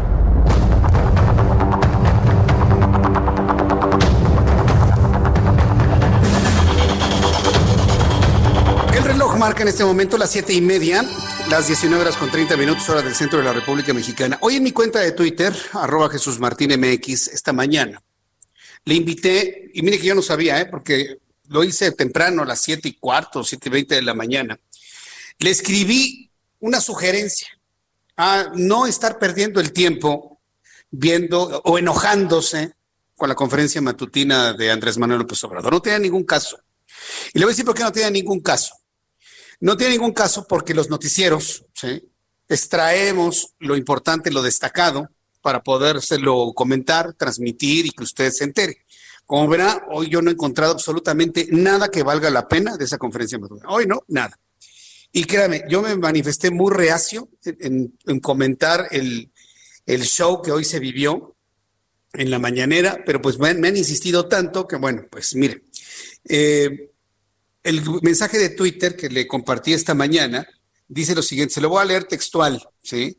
Y ojalá, ojalá, mire, si una persona lo, atiende como una sugerencia que es, porque es una sugerencia, ¿sí? pues la verdad es que usted habrá ganado horas y tiempo de vida. Señoras y señores, les escribo, no sufran, no empiecen de mal a su día, no pierdan su tiempo, no vean la mañanera, mejor hagamos ejercicio, empecemos a leer un libro, atendamos a la familia. Hay tanto por hacer. Y yo le invito para que me ayude a compartir esta idea. O sea, dejemos de hacerle el caldo gordo a este señor, que nada más quiere estar precisamente en la presencia y en el comentario de todos. Y yo me he negado a hacerlo. De hecho, no debería estarlo haciendo. Pero lo que pasó hoy en la mañanera, de lo que pude leer y algunos mensajes y algunas grabaciones que he podido ver, en donde el presidente de México se detuvo a presentar dibujos animados de Don Gato y su pandilla. Sí, si alguien no lo sabía, se lo digo. Y, y, presentó ahí un sketch ahí de Benito Bodoque y el oficial Matute. Eh, Don Gato y su pandilla es una serie, una serie estadounidense que constó de 33 capítulos y que para quienes hoy somos adultos fue la delicia en nuestra infancia. La verdad es que Don Gato y su pandilla fue una serie de dibujos animados que en Estados Unidos fue un fracaso redondo, pero que en México fue todo un éxito. ¿Sabe por qué fue un éxito la serie de Don Gato y su pandilla? Por el doblaje. Y aquí es donde yo siempre he reconocido a los grandes actores de doblaje de nuestro país. La voz del personaje principal, que es Don Gato, fue de un gran locutor de doblaje que se llamaba Julio Lucena y tiene personajes entrañables, ¿no? Su voz le han dado eh, personalidad a esos dibujos animados y a otros personajes de, de, series anteriores. Julio Lucena, uno de los grandes locutores de doblaje.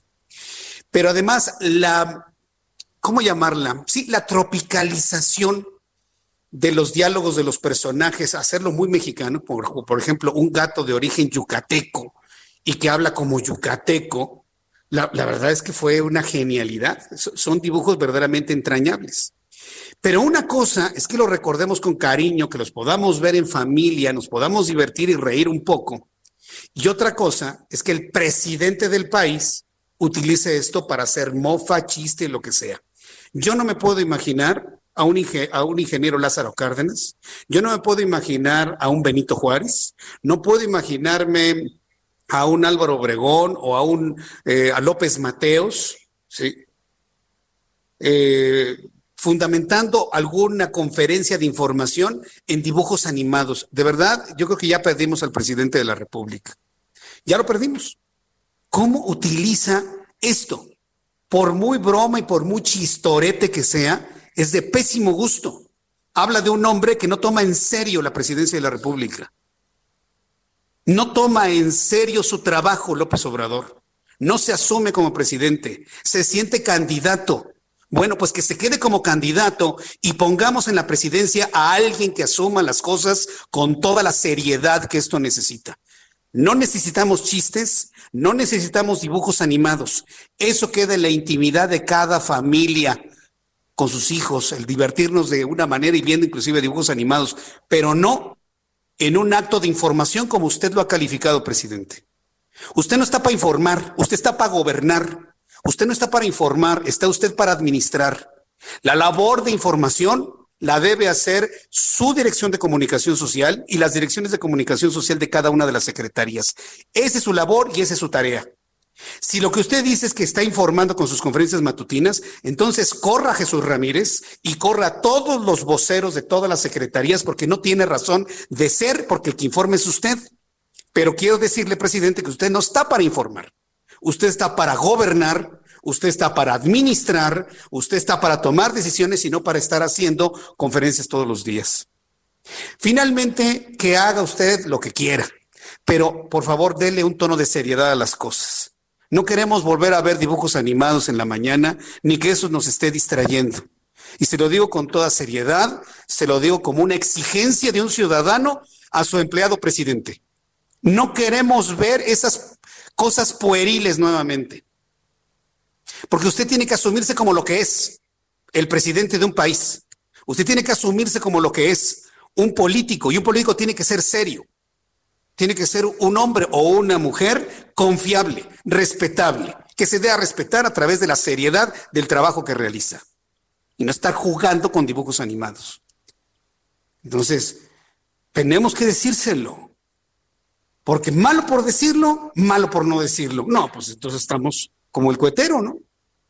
Entonces yo espero que sea la última vez que sucede una cosa de estas. Porque nos hacen perder el tiempo. Nos hacen perder el tiempo valiosísimo de la gente y de los espacios informativos que estamos hechos precisamente para informar. Informar cosas tan graves como lo que está sucediendo con el COVID-19. ¿O qué? ¿Nos quieren poner a Benito Bodoque para que nos olvidemos del COVID? No, ni con Benito Bodoque se nos va a olvidar, presidente. Ya quisiéramos que Benito Bodoque fuera el presidente o Don Gato, por lo menos, ¿no? No, no, muy mal, ¿eh? Muy mal. Ahora sí se lleva un tache, pero redondo, ¿eh? Aunque se enoje, no me importa. No me interesa, de verdad que se enoje. Yo estoy consciente de que como ciudadano le estoy pidiendo al presidente que sea un hombre serio, que sea un hombre que, que, haga las cosas como tienen que hacerlas. quiera hacerlas con mañanas, que la haga como quiera. Pero hoy sí ya, hoy sí ya rayó en la burla, hoy ya rayó en lo no aceptable. No queremos ver más dibujos animados, ¿eh? En las, en las, en las mañaneras o en las tardeceras o en las nocheceras, como quieran llamarlas. La verdad es que no. ¿Por qué? Porque, porque estamos precisamente en una situación muy grave en el país, muy grave. Vean los números de COVID-19, ahí le van los números. A ver si se le antoja sacar otra vez a Benito Bodoque, ¿no? 16.468 contagiados de COVID-19 en las últimas 24 horas. De ayer al día de hoy, 16.468 mexicanos contagiados, para dar un total de 1.588.369. El número de personas fallecidas, 999 fallecidos de ayer al día de hoy para sumar 137.916 mexicanos, sí, mexicanos fallecidos. No son ni extranjeros ni extraños enemigos, ¿eh? No, no, no, son mexicanos. A ver, haciendo más o menos el, cálculo en este momento. Em, para ver cómo va a bajar el índice de letalidad, porque precisamente cuando sube mucho el número de contagiados contra el número de fallecidos, pues el resultado es una disminución significativa del, índice de letalidad y efectivamente bajó, estaba en 8.71, hoy tenemos 8.69. 8.69 el índice de letalidad, de todas maneras, sigue siendo una barbaridad. Somos el país con el mayor número de letalidad, el índice de letalidad más alto en todo el planeta. Índice de letalidad. Entonces, y bueno, índice de positividad también. Del índice de positividad anda eh, rondando el entre el 45 y el 50%. Eso significa que de cada 10 pruebas que se realizan de COVID-19, 5 salen positivas. Ahí nada más le dejo eso para la reflexión. Bueno, ya son las 6, eh, las 7 de la noche con 39 minutos, con 40 minutos, ya en 20 minutos serán las 8. Hoy jueves me da mucho gusto saludar al ingeniero Carlos Álvarez Flores, presidente de México Comunicación y Ambiente. Ingeniero, qué gusto saludarlo, bienvenido, muy buenas noches.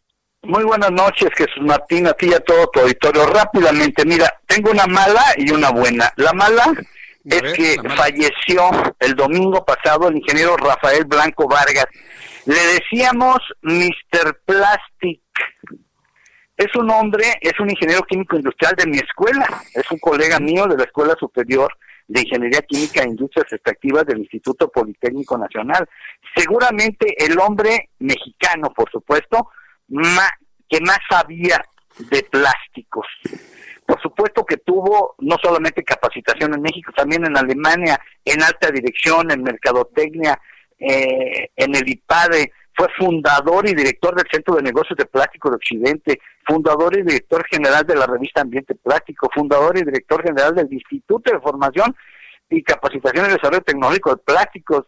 Bueno, fue director del Centro y fundador del Centro Empresarial del Plástico, del Instituto Mexicano del Plástico. Bueno, tiene muchísimos eh, cargos de organismos, eh, fue ponente, entre otros, así rápido, eh, te voy a decir nada más, en las series de Düsseldorf, en Alemania, en el 83, 86, 89, 92 y 95, en Chicago, en Estados Unidos, el 82, el 85, el 88, el 91, el 94, en la PAC Expo en Estados Unidos, en Chicago, 90 y 93, en Düsseldorf, en la Interpac, 80, bueno, bueno, tiene en Japón, en Brasil, en Argentina, en todo el mundo, pues. Un mexicano brillante, esos que nadie, oílo bien, yo estoy haciéndole un modesto homenaje aquí contigo a un hombre que dedicó 50 años de su vida a los plásticos.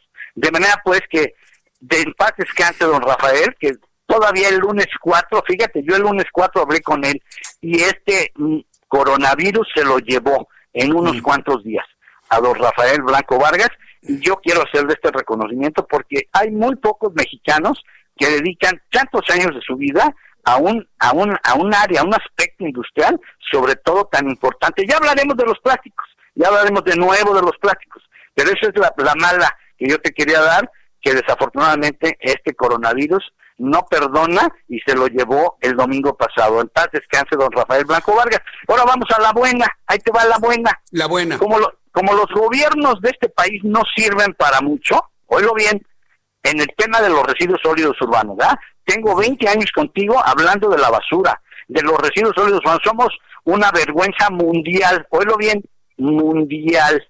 ¿sí? 1.643 tiraderos a cielo abierto, 28 millones de toneladas tiradas cada año en el suelo, contaminando suelo, subsuelo, acuíferos, eh, biogás, enfermedades, bueno, y energía, tirando energía, bueno, y nutrientes.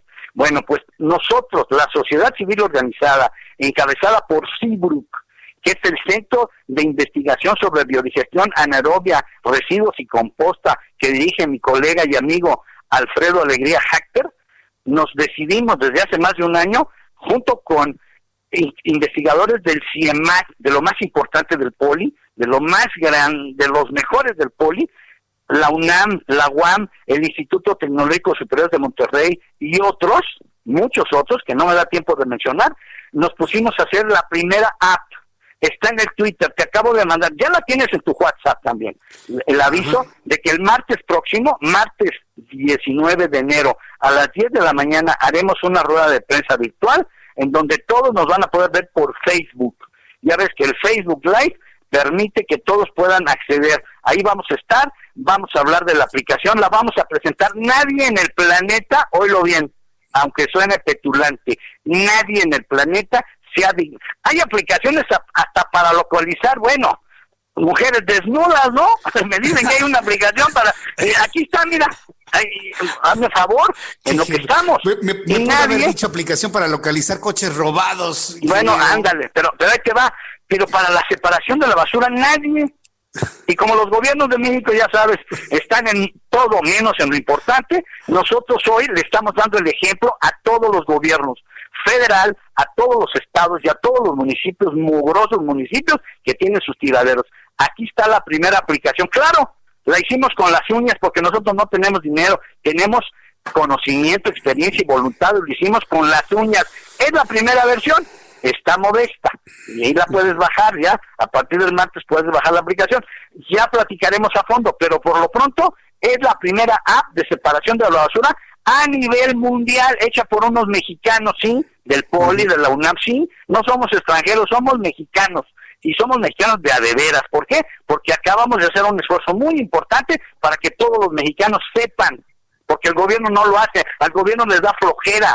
No quiero hablar de la doctora Sheinbaum nada más, no, de los 32 gobernadores que ni enterados están que ellos tienen que resolver esto, junto con los otros 2.473 irresponsables de los mugrosos municipios, los presidentes municipales que no tienen vergüenza. Y la federación, pues callada, ¿verdad? Como siempre, aquí estamos dándole el ejemplo a los gobiernos de que nosotros, la sociedad civil organizada, los expertos e investigadores de este país, nos pusimos de acuerdo para regalarle al mundo, oílo bien, lo vamos a poner en alemán, en chino, en francés, en inglés, y lo vamos a regalar a todo el mundo esta aplicación para separar la basura, para la separación y aprovechamiento de los residuos sólidos urbanos. Ese es mi comentario el día de hoy, mi querido Jesús Martín.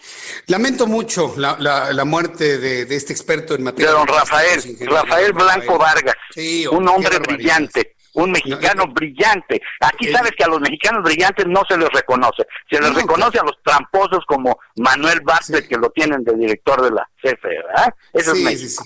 Y a los lambiscones también. Exacto También a los lambiscones. A los lambiscones, no, hombre, ¿qué le vamos? Bueno, pues eh, el COVID nos sigue arrebatando a la gente inteligente de nuestro país, tristemente. Bueno, pues ingeniero, nos escuchamos el próximo jueves. Muchas gracias, Con mucho gusto. Muy buenas noches. Muy buenas noches. El ingeniero Carlos Álvarez Flores, presidente de México Comunicación y Ambiente. Oiga, qué buena idea. Lanzamiento de la app móvil, separación ecológica de residuos. Ahí le estoy mostrando a través de YouTube cómo se muestra ya el anuncio a nivel mundial ya se va a poder, ya lo va a poder usted bajar en las dos eh, tiendas que existen, App Store y Google Play, para quien tenga Android o para quien tenga Apple.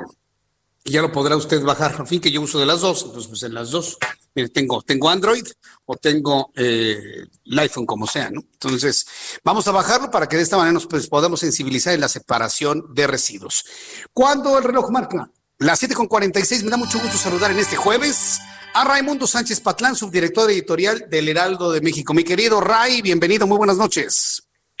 Querido Jesús Martín, te saludo con mucho gusto a ti y a todo el auditorio. Buenas noches. ¿Qué vio el periscopio durante esta semana y en estas últimas horas, mi querido Ray? Pues mira, Jesús Martín, ya con el fracaso de Donald Trump en este pues alegato de supuesto fraude en su ponte, ya con el eminente ascenso de Joe Biden a la presidencia, pues ya vienen las presiones hacia México por parte, o más bien llegando desde Estados Unidos en varios asuntos. Uno de ellos, y que nos debería de, preocupar, es por el asunto de los derechos humanos, eh, sobre todo de los migrantes, eh, y una probadita de lo que será esta fiscalización de los derechos humanos en México a partir de la llegada de Biden a la presidencia de Estados Unidos, que se va a hacer el próximo miércoles, la dio eh, la organización con sede en Nueva York, Human Rights Watch, Jesús Martín, su director para América Latina, José, José Miguel Vivanco, pues ahí hizo varios reproches al, al gobierno de López Obrador, dice que no ha brindado apoyo o protección adecuados a las 66 mil personas que buscan asilo en Estados Unidos y que han sido colocadas en el programa Permanece en México. Dice que ahí están incluidas personas con discapacidad y con enfermedades crónicas, eh, así como adultos mayores y niños, y muchos han tenido que refugiarse en campamentos improvisados o refugios abarrotados a lo largo de la frontera. Y Jesús Martín, tú bien sabes, y el auditorio lo sabe, en política no hay casualidad, no hay casualidades. Esta crítica de Human Rights Watch eh, pues llega eh, un día después de que en su último acto público frente al muro fronterizo, el saliente presidente estadounidense Donald Trump agradeció a su amigo tabasqueño, a López Obrador, porque dice que tuvimos 27 mil soldados mexicanos custodiando nuestras fronteras durante los últimos dos años. Eh, el banco suelta la crítica, pues sabiendo que Biden, Jesús Martín, que pues va a diseñar o está pensando diseñar una nueva estrategia de migración basada en el respeto a las normas internacionales sobre el trato de las solicitudes de asilo y bueno también acusó al gobierno de López Obrador de haber abandonado la causa de los derechos humanos y de no haber tenido progresos en la materia. Y bueno no necesariamente es la, opinión de Biden y los demócratas de Human Rights Watch pero todos sabemos que estos organismos internacionales de derechos humanos son muy muy influyentes en la política estadounidense y todo apunta a que se, se van a, soltar estos vigilantes para presionar un cambio en la política migratoria que Donald Trump, hay que decirlo con toda claridad, Donald Trump diseñó para la cuarta transformación. Y, Jesús Martín, un dato extra, eh, ya también el saliente embajador de Estados Unidos en México, Christopher Landau, ya está soltando la sopa y ahora acusa al gobierno de López Obrador de haber rechazado ayuda eh, tecnología de, tecnología para eh, pues controlar las armas que vienen de Estados Unidos a México. Hoy se soltó la lengua el embajador estadounidense y dice que tampoco han, han recibido una sola petición de extradición de las personas que trafican armas en Estados Unidos que están tenidas allá de Estados Unidos a México. Así vienen las, presiones y se está soltando ahora sí que los vigilantes y los demonios en la relación bilateral. Qué barbaridad. Esto de Christopher Lando va a ser muy, muy. Espero que lo comenten mañana, ¿no?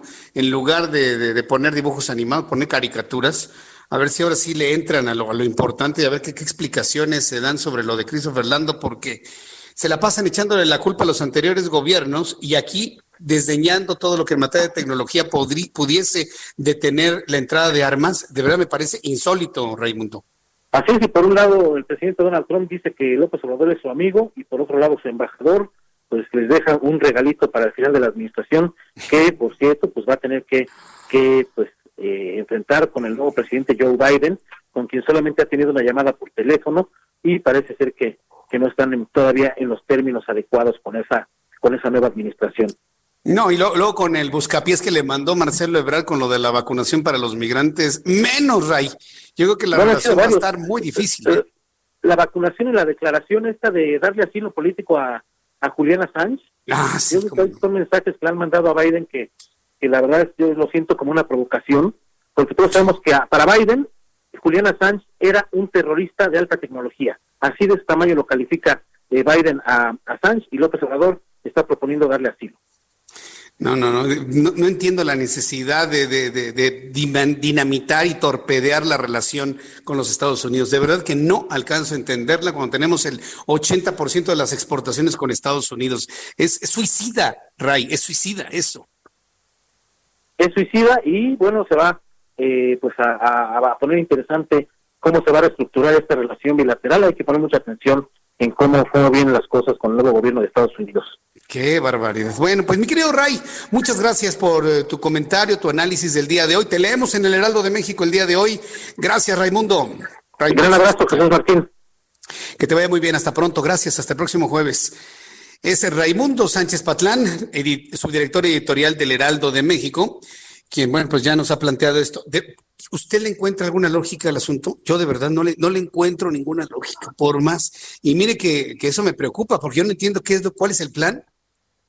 Si lo vemos a la luz del foro de Sao Paulo, tiene toda la lógica. Pero si lo vemos a la luz de las necesidades del pueblo mexicano, no le veo ninguna lógica. ¿Cuál es el objetivo de torpedear la relación? ¿Cuál? ¿Cuál?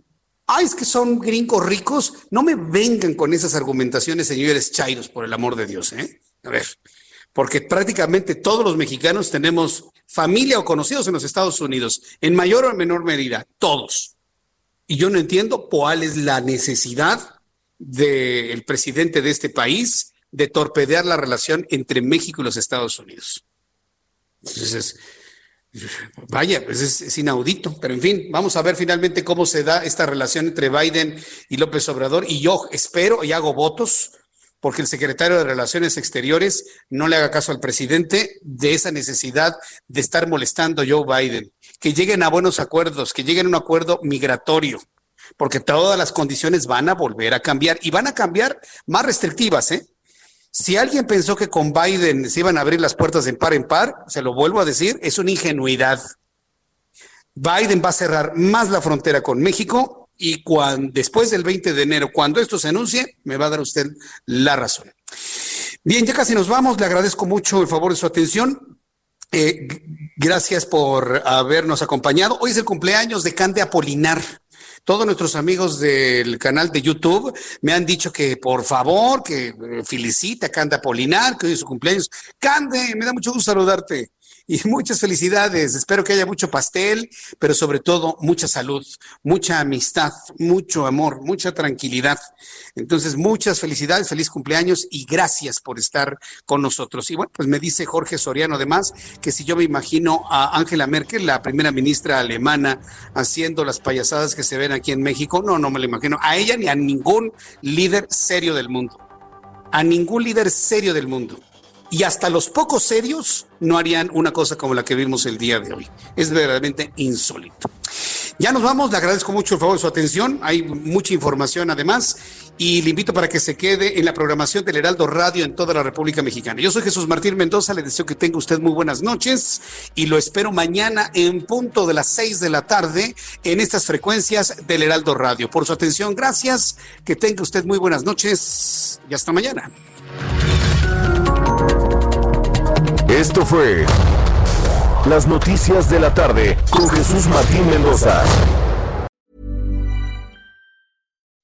When you make decisions for your company, you look for the no-brainers. If you have a lot of mailing to do, stamps.com is the ultimate no-brainer. Use the stamps.com mobile app to mail everything you need to keep your business running with up to 89% off USPS and UPS. Make the same no-brainer decision as over 1 million other businesses with stamps.com. Use code program for a special offer. That's stamps.com, code program.